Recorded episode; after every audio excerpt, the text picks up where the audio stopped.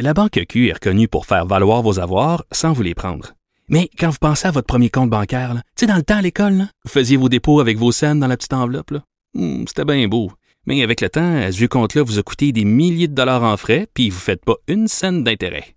Avec la Banque Q, vous obtenez des intérêts élevés et aucun frais sur vos services bancaires courants. Autrement dit, ça fait pas mal plus de scènes dans votre enveloppe, ça. Banque Q. Faites valoir vos avoirs. Visitez banqueq.ca pour en savoir plus. Cube Radio. Bienvenue aux leçons de vie racontées à Anne Lovely. Un balado où chaque invité va nous partager, mais tu sais, vraiment nous partager là, sa grande leçon de vie.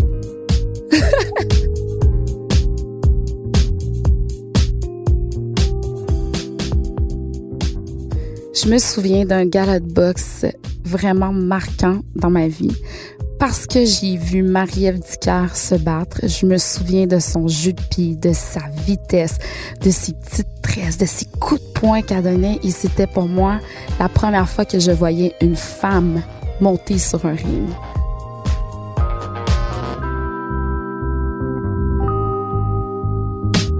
Pour moi, c'est important de véhiculer un message à toutes les jeunes filles que c'est pas en se dévêtissant, c'est pas en étant habillée euh, de, de façon osée qu'on va attirer l'attention, qu'on va se faire aimer.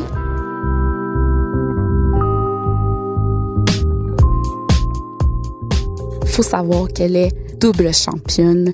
Alors, elle détient une ceinture au niveau international qui est l'IBF International Boxing Federation et elle détient aussi la ceinture nord-américaine qui est le NABF. Alors, notre championne de boxe québécoise, c'est nul autre que Marie-Ève. On est allé chez Marie-Ève et toutes les deux, on s'est assises pour parler des vraies affaires. D'abord, on a parlé du fait qu'elle est fille unique et de sa relation avec sa mère. On a aussi parlé de sa relation avec les hommes et Marie-Ève, c'est une vraie one of the boys. On a aussi parlé de sa carrière en karaté. Puis, elle a fait le saut en boxe professionnelle. C'est quand même pas rien.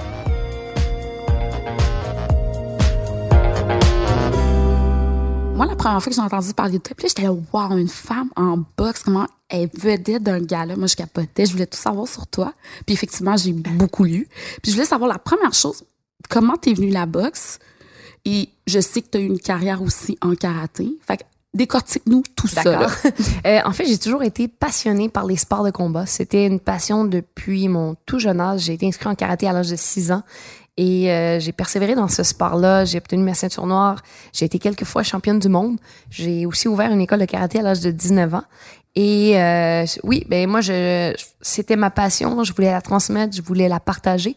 Donc pour moi, c'était un choix évident. Puis un petit peu plus tard, je suis une, une fille de, de défi. Je regardais les Jeux olympiques à la télévision et je me suis dit que ça, participer aux Jeux olympiques était un rêve d'enfance pour moi. Je me suis dit, je peux pas croire que dans ma vie, j'irai jamais aux Jeux olympiques. La boxe était, euh, le, le karaté, pardon, était pas un sport olympique à l'époque, donc il me restait le taekwondo ou la boxe. Euh, j'ai décidé que je donnais des meilleurs coups de poing que des meilleurs coups de pied, donc je me suis inscrite en boxe. Et euh, je suis tombée en amour avec le sport. Je dis souvent que le karaté a été l'école de la vie pour moi, mais la boxe a été ma passion. Euh, quand j'ai mis les pieds dans un gymnase de boxe, j'ai tout de suite que j'allais faire carrière, que j'allais vivre de ma boxe. Mais écoute, pour revenir au karaté, Oui. Là, tu as six ans. Quand, je pense que c'est ta mère qui t'inscrit au karaté. Oui, effectivement. Suite à ce que tu regardes des Ninja Turtles, je pense. J'étais une fan des Ninja Turtles. Je, je, je pouvais pas aller prendre une marche sans arrêter devant toutes les bouches d'égout et leur dire bonjour. Puis vraiment de surveiller s'ils étaient là. C'était vraiment long prendre une marche avec moi. Euh, donc, ça allait de soi. Mon cousin était déjà inscrit dans les arts martiaux. J'étais un enfant qui bougeait beaucoup, euh, qui avait besoin de faire du sport, qui avait besoin de, de- d'être actif. Donc, euh, il y avait pas vraiment une autre option pour ma mère. Puis, euh, comme de fait, quand je suis, quand j'ai mis les pieds dans un dojo pour la première fois, euh, pour moi, ça a été un coup de cœur. J'ai vraiment fait ça toute ma vie. Puis ma mère me tenait un petit peu avec ça. Donc, euh, Ah ouais, au niveau de mes résultats scolaires, euh, si j'avais pas les bonnes notes, si j'avais pas en haut d'un B, si j'avais pas en haut de 80 j'avais pas le droit d'aller au karaté. Et euh, pour moi, c'était la pire punition du, du monde. là. Euh, je pouvais passer là, les journées là, à descendre dans le sous-sol puis à inventer des katas, c'est-à-dire comme des chorégraphies de karaté là, sur des cassettes. Dans le temps, c'était des cassettes. Puis je mettais comme le côté A, je peux sur play, j'inventais un kata, la cassette finissait, je la tournais de bord. Euh, là, je ramassais quelque chose, je faisais une arme, j'inventais un kata, je pouvais passer mes journées à faire ça.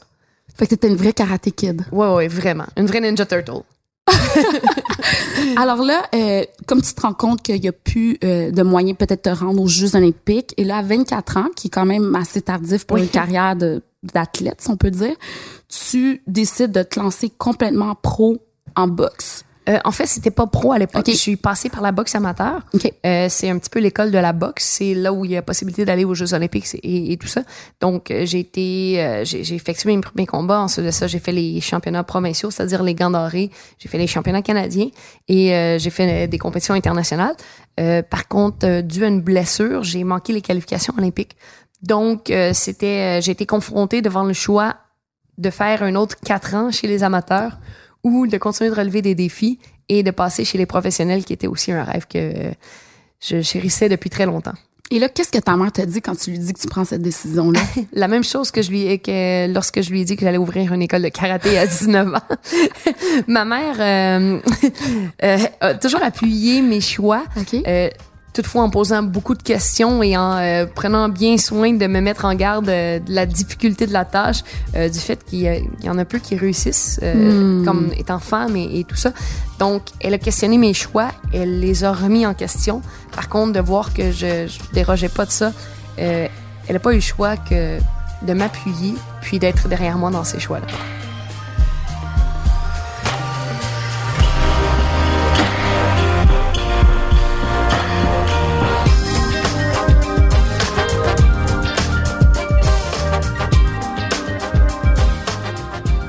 Là, ça se poursuit. Là, tu finis par devenir professionnel. Et là, tu gagnes constamment tes combats. Et là, je sais que l'année 2018 est quand même charnière dans ta carrière, dans le sens où euh, tu disputes la, la ceinture de IBF, si je me trompe pas. Et, mais en même temps, tu vis un drame personnel. Euh, oui, effectivement, ma mère a été diagnostiquée avec un cancer. Donc, euh, pour moi, c'était très difficile de, de, de continuer de boxer à tête reposée. Et comme je suis une boxeuse qui est très technique, euh, je sais très bien que mes émotions peuvent pas me gérer dans un, un, ring parce que euh, je, me menote un petit peu. Je suis une, une boxeuse qui est très stratégique, qui va analyser les choses. Donc, quand les émotions entrent en ligne de compte, euh, je prends pas nécessairement les bonnes décisions. Puis, je me suis posé la question est-ce que je veux vraiment continuer d'effectuer des combats ou je veux prendre du temps euh, pour prendre soin de ma mère?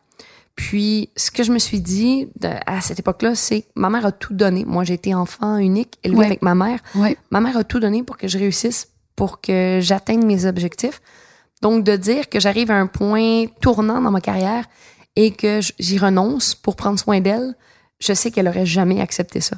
Donc, ce que je me suis dit, c'est je vais me battre, je vais tout donner, puis je vais montrer que je vais remporter pour lui donner un exemple. Et c'est ce que j'ai fait. Fait que tu t'es battu pour ta mère. Je me suis battue pour ma mère. Puis explique-nous parce que je sais que quand tu as gagné ton combat, tu l'expliques que ta mère était atteinte d'un cancer. C'était un cancer de quoi? C'était un cancer du larynx. Du larynx. Ouais. Et que toi, tu faisais les allers-retours. Au, euh, au. CHUM, Oh exactement. Je, je faisais les allers-retours au CHUM euh, parce que ma mère n'a pas de voiture, donc je faisais les allers-retours au CHUM. Euh, par contre, un petit peu plus tard dans les traitements, on a découvert la, la maison Cercan, qui est une, euh, un centre d'aide pour justement les personnes atteintes du cancer. Euh, ils les aident en fin de vie, mais ils les aident aussi au niveau des rendez-vous médicaux. Euh, donc, ces gens-là, bénévolement, faisaient la navette avec moi euh, pour permettre à ma mère d'aller à ses traitements. Donc, euh, parce que ma mère était en traitement du lundi au vendredi, donc deux traitements le vendredi pendant sept semaines. Et avec toutes les, entrevues, la charge d'entraînement, ben, il y avait tout ce côté-là aussi qui était à gérer. Mais comment t'as fait pour garder le focus? Parce que veux, veux pas, j'imagine qu'il doit avoir une certaine visualisation en tant qu'athlète à faire.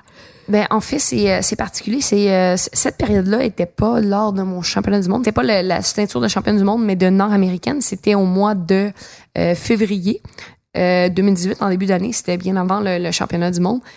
Et je dois dire que à l'époque, j'étais pas entourée d'un psychologue sportif et j'ai pas gardé le focus, j'ai pas gardé la tête froide. Ça a été le combat le plus difficile de ma carrière, c'est celui où j'ai failli perdre. Donc, j'ai gagné par décision majoritaire. Habituellement, je gagne tous mes combats par décision unanime et de plusieurs rounds. Euh, j'ai été euh, blessée dans le combat.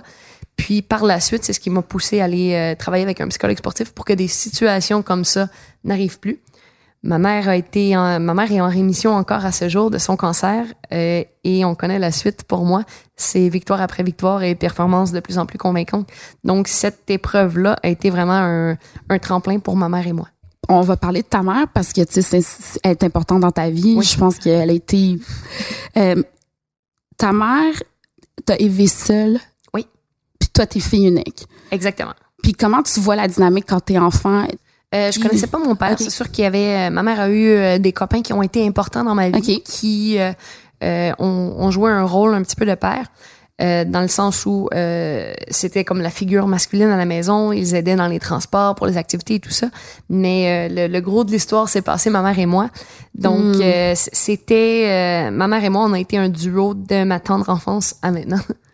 Oh, c'est beau. oui, quand même. Hein? C'est magnifique de savoir que même s'il y avait un père qui était absent ou mhm. mais que t'as foncé quand même, ça n'a pas été euh, un problème. Non, pour moi, ça n'a pas été problématique. Puis justement, c'est l'exemple que ma mère a toujours donné. Euh, de travailler puis de subvenir à, nos besoins euh, tout seul, de continuer d'avancer. Donc pour moi, j'en avais pas besoin. Pour moi, j'étais hmm. capable de me débrouiller, j'étais capable d'avancer parce que ma mère le faisait. Je vais pleurer parce que c'est un peu comme ma, ma propre histoire. C'est ah, trop beau. Ouais. Moi, ce que je dis à ma mère, c'est que ma mère est super émotive. Puis moi, je, je suis toujours avec des gars, donc j'ai appris à un petit peu à camoufler mes émotions. Donc je lui dis, regarde en haut. Et puis là, comme ça, ça marche pas toujours, mais bon. Est-ce qu'elle est capable de te voir te battre? Non, pas du tout. Ma mère, euh, elle assiste. En fait, elle est présente à chacun de mes combats. Elle regarde comme les, les, combats préliminaires. Puis quand je boxe, je marche vers le ring et au bout du ring, euh, avant de tourner le coin, il y a ma mère. Donc je lui touche le, elle me touche le gant, je lui touche la main et je pars vers le ring puis elle part euh, vers les toilettes ou euh, au casino les gens parce que j'ai fait beaucoup de combos au casino de Montréal donc les gens la connaissent bien lui donne un petit endroit on, on appelle ça la loge euh, la loge de Madame Ducaire lui donne un petit endroit où elle est seule puis elle texte mon copain pendant le combat pour savoir le résultat puis elle ressort seulement pour la décision des juges elle n'est pas capable de regarder le combat là. Et même en reprise, même quand elle sait que j'ai remporté le combat, que j'ai pas été blessée, elle est pas capable à la télévision de le regarder. My God, c'est fou. Ouais, je, je, je, suis dure sur le cœur de ma mère, je pense.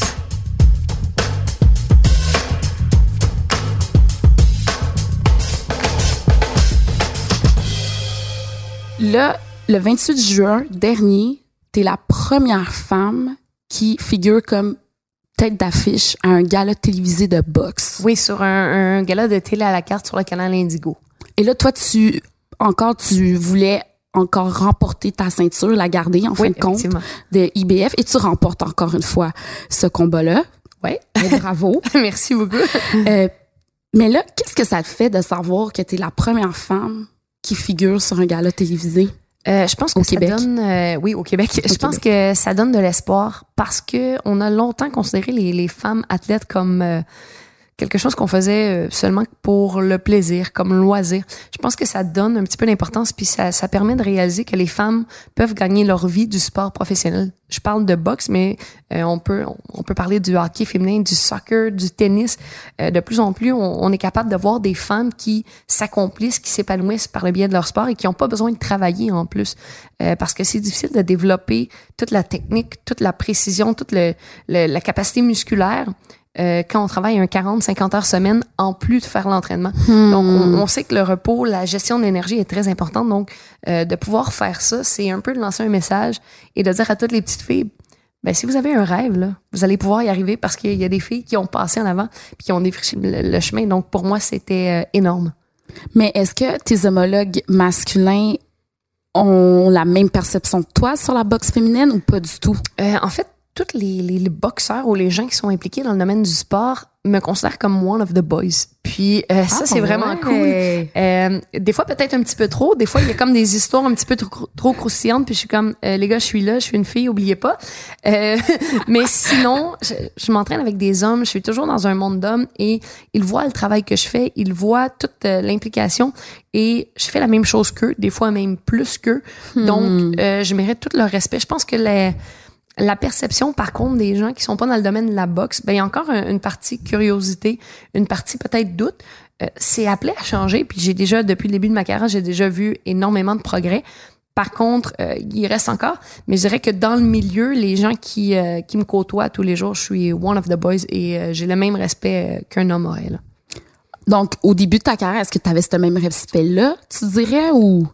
en fait, oui, un petit peu parce que avec l'entraînement et tout ça, je passais par le même chemin qu'eux. C'est sûr que lorsqu'on me donnait peut-être un petit peu plus de place dans un gala, c'était un petit peu jaloux.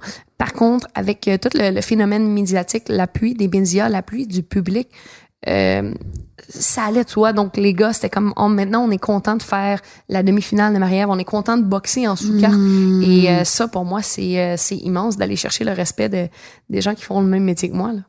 Puis, parlons cash. Est-ce que tu trouves que les boxeuses sont égalitaires aux boxeurs? As-tu une autre question?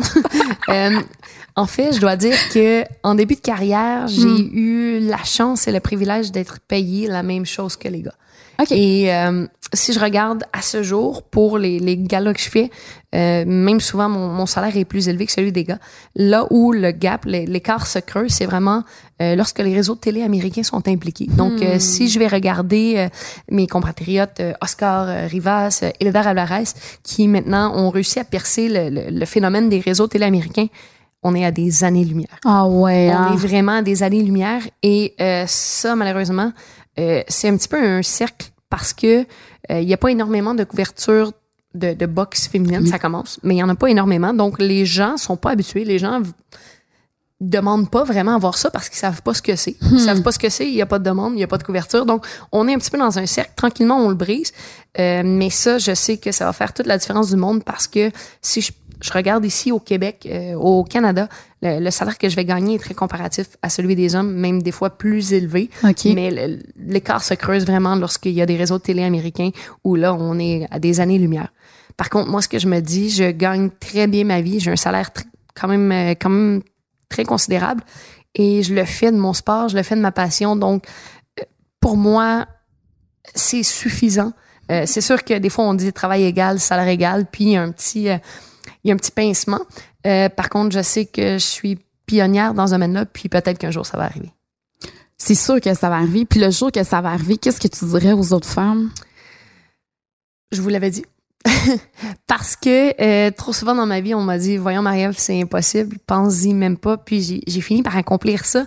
Et euh, je pense que c'est le, meilleur sentiment qu'une fille peut avoir, puis dire, hein, tu l'avais dit, hein? Euh, je pense que ça t'est sûrement déjà arrivé avec ton, avec ton copain et tout ça. Euh, il y a quelque chose de cool en dans ça. Non, mais ce que je veux dire, c'est que je vais dire enfin.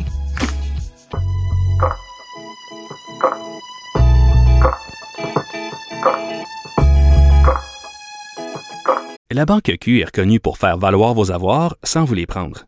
Mais quand vous pensez à votre premier compte bancaire, tu sais, dans le temps à l'école, vous faisiez vos dépôts avec vos scènes dans la petite enveloppe. Hmm, c'était bien beau. Mais avec le temps, ce vieux compte-là vous a coûté des milliers de dollars en frais, puis vous ne faites pas une scène d'intérêt. Avec la banque Q, vous obtenez des intérêts élevés et aucun frais sur vos services bancaires courants. Autrement dit, ça fait pas mal plus de scènes dans votre enveloppe, ça. Banque Q, faites valoir vos avoirs. Visitez banqueq.ca pour en savoir plus.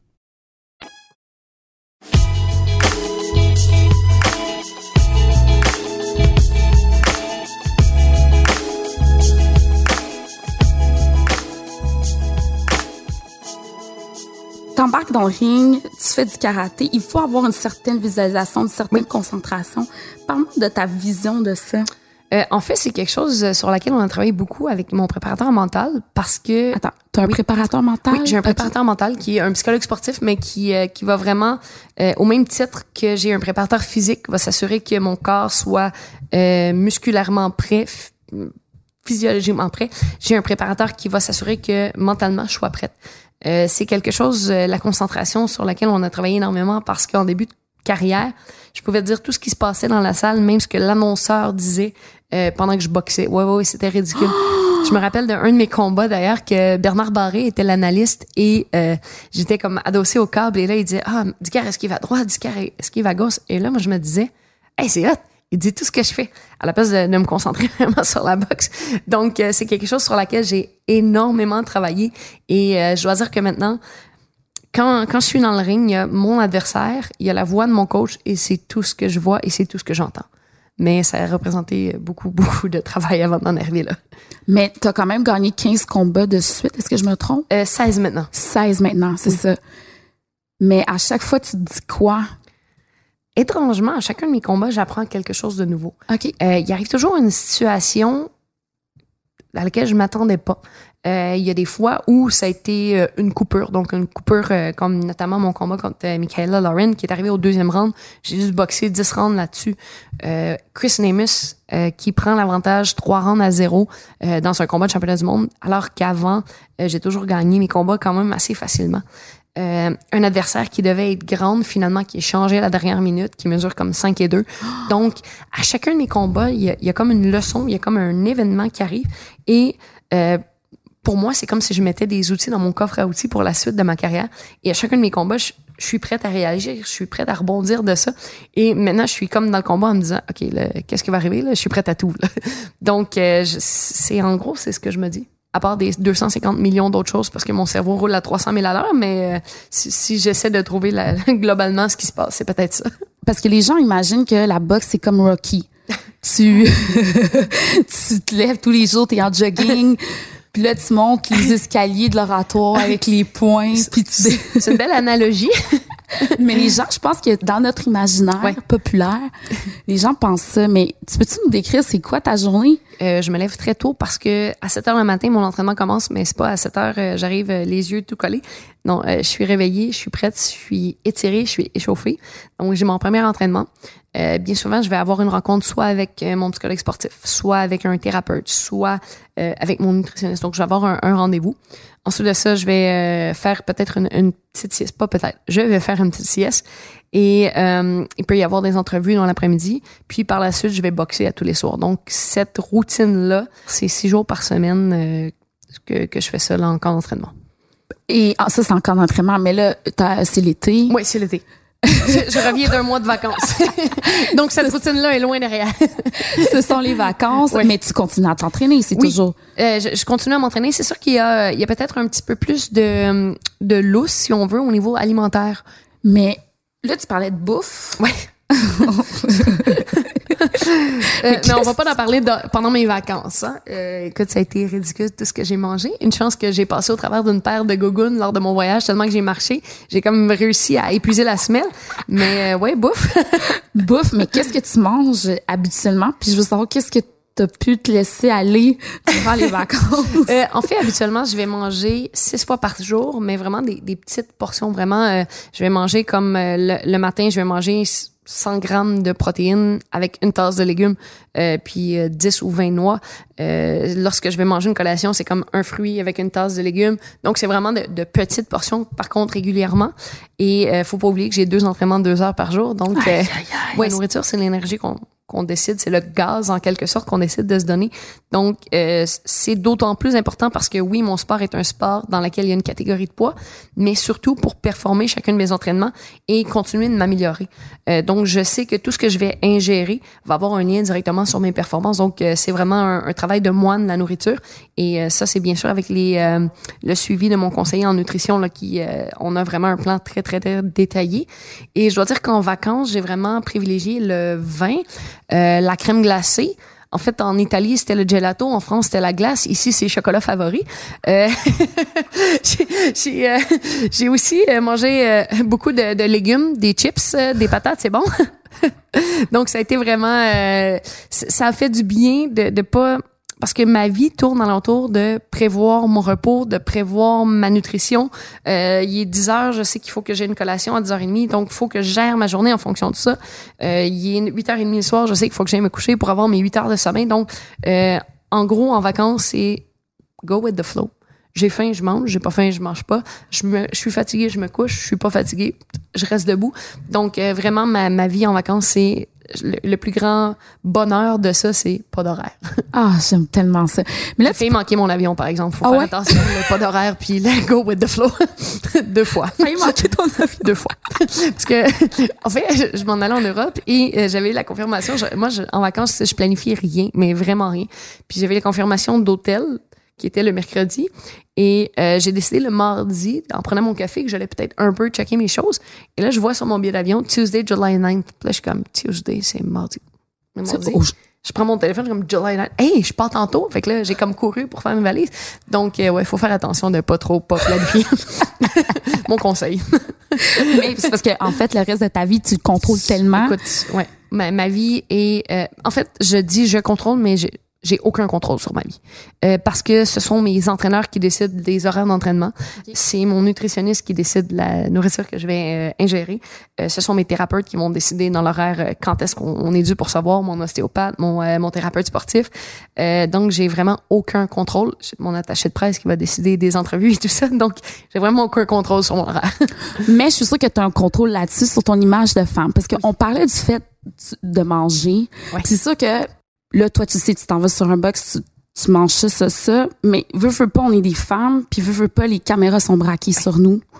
Euh, les magazines, les trucs, tu sais, Mhm. t'es, t'es sollicité en tant que femme. Est-ce que tu te dis, je suis qui je suis, puis like it or not, ben c'est Marie-Ève Ducœur que vous avez devant vous, ou est-ce que tu fais quand même attention, ah, imagine si je ramasse un coup de poing sur mon nez, ça va-tu être cute sur une photo? J'aimerais ça t'entendre là-dessus. Euh, en fait, c'est euh, ça a été vraiment un gros combat et c'est toujours un combat pour moi parce que la pesée, je suis en costume de bain devant tout le monde. c'est Et tout ça, il y, a- il y a une partie qui veut, écoute, euh, qui veut pas avoir trop de, de, de petits défauts puis de petits bourrelets de gras. Euh, par contre, moi, ce que, ce que j'ai réalisé, c'est que par-dessus tout, je voulais remporter, je voulais performer et euh, le corps que j'ai me permet d'optimiser mes performances, me permet de remporter. Donc, euh, c'est comme si j'étais un petit peu en paix avec ça. Je sais que des fois, euh, je vais peut-être être un petit peu, un peu trop musclé. Euh, par contre, je sais que avec le métier que je fais, si je veux performer, ben ça fait partie de ça. Il y a des fois où, oui, je pourrais manger moins, puis peut-être être un petit peu plus mince, mais est-ce que j'aurais l'énergie pour avoir les performances? Je pense pas. Donc, j'ai j'ai appris un petit peu à être en paix avec ça. Puis, le reste, au niveau de mon image de femme, je fais toujours attention. Euh, on est à une ère où les j'aime, les partages euh, est très important, surtout pour les, jeunes qui vivent avec les réseaux sociaux. Euh, quand à 13 ans, on publie une photo pour avoir le plus de likes, c'est comme le concours à l'école. Donc, pour moi, c'est important de véhiculer cette image-là et d'assurer un contenu et de faire réaliser aux gens que il y a un contenu, il y a des likes et c'est pas physiquement ce que je représente. Il y a- il y a Serena Williams, entre autres, auquel je pense qui est une, un exemple pour ces jeunes filles-là? Est-ce que tu crois que tu t'en vas aussi dans ce sens-là pour... euh, Euh, J'espère parce que moi je pense qu'en tant qu'athlète professionnel, euh, qu'acteur, que personnage public dans un sens, euh, on a un devoir, on a un devoir d'influencer la société en bien. Euh, c'est facile d'utiliser ce, ce- notoriété-là. Euh, puis moi, je pense qu'on a un devoir de le faire de la bonne façon. Donc, euh, oui, j'espère que je vais être un exemple parce que c'est quelque chose, c'est un combat de tous les jours pour moi de faire respecter la femme euh, pour ce qu'elle est euh, dans ses performances, pour ce qu'elle est dans son métier, euh, dans son intelligence, dans sa beauté, tellement, sans, sans utiliser la femme comme un objet. ah, tellement. T'es mieux avec, avec tes points que Ouais. avec tes... que tes attraits physiques. Ouais, exactement. C'est- pas mauvais d'avoir des attraits physiques parce que je suis une personne qui, qui soigne mon image, je suis une personne qui fait attention à moi, qui aime être bien habillée, qui aime être bien coiffée. Euh, par contre, je suis pas juste ça. Tellement beau et tellement vrai. Ladies, you heard Marie-Ève.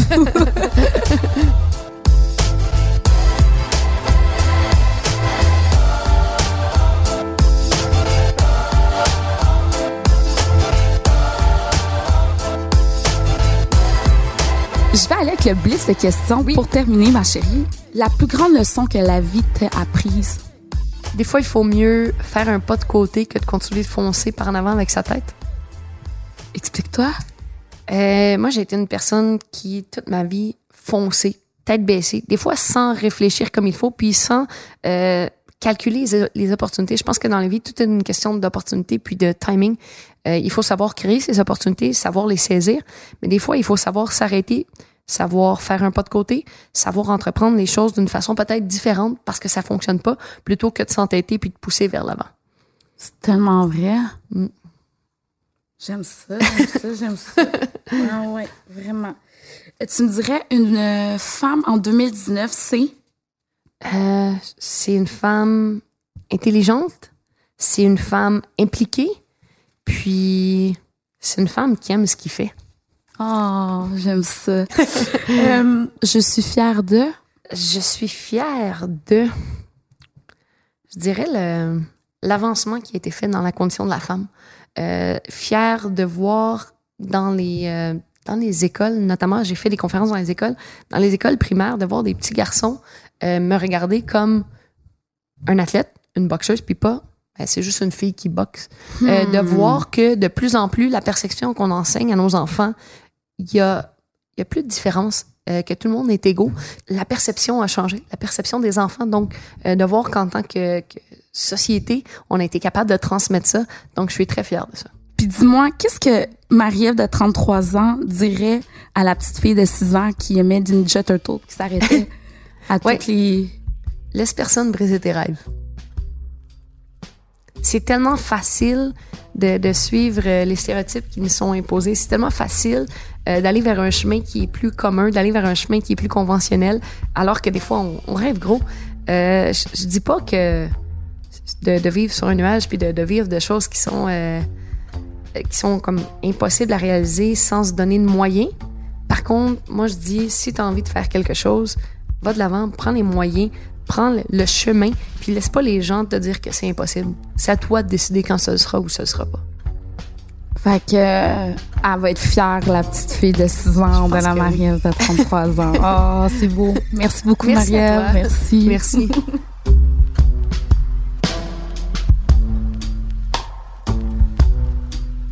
Ce que je retiens de Marie-Ève, cette fille-là, elle a fait des sports de combat qui l'ont menée à une carrière professionnelle. Et pour la plupart des gens, c'était un défi qui n'était pas réalisable. Mais elle a dit, ben oui, je vais le faire.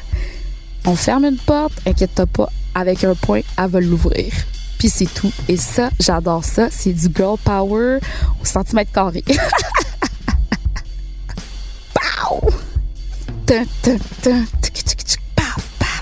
Ça, c'est du Marielle du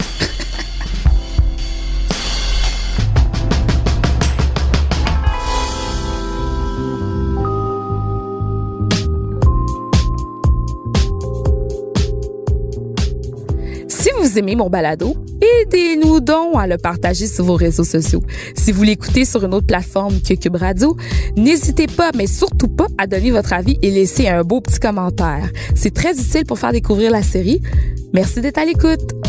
Des petits cœurs, des petits bisous, des, des emojis avec des thumbs up, des n'importe quoi pour nous faire découvrir. Merci d'être à l'écoute.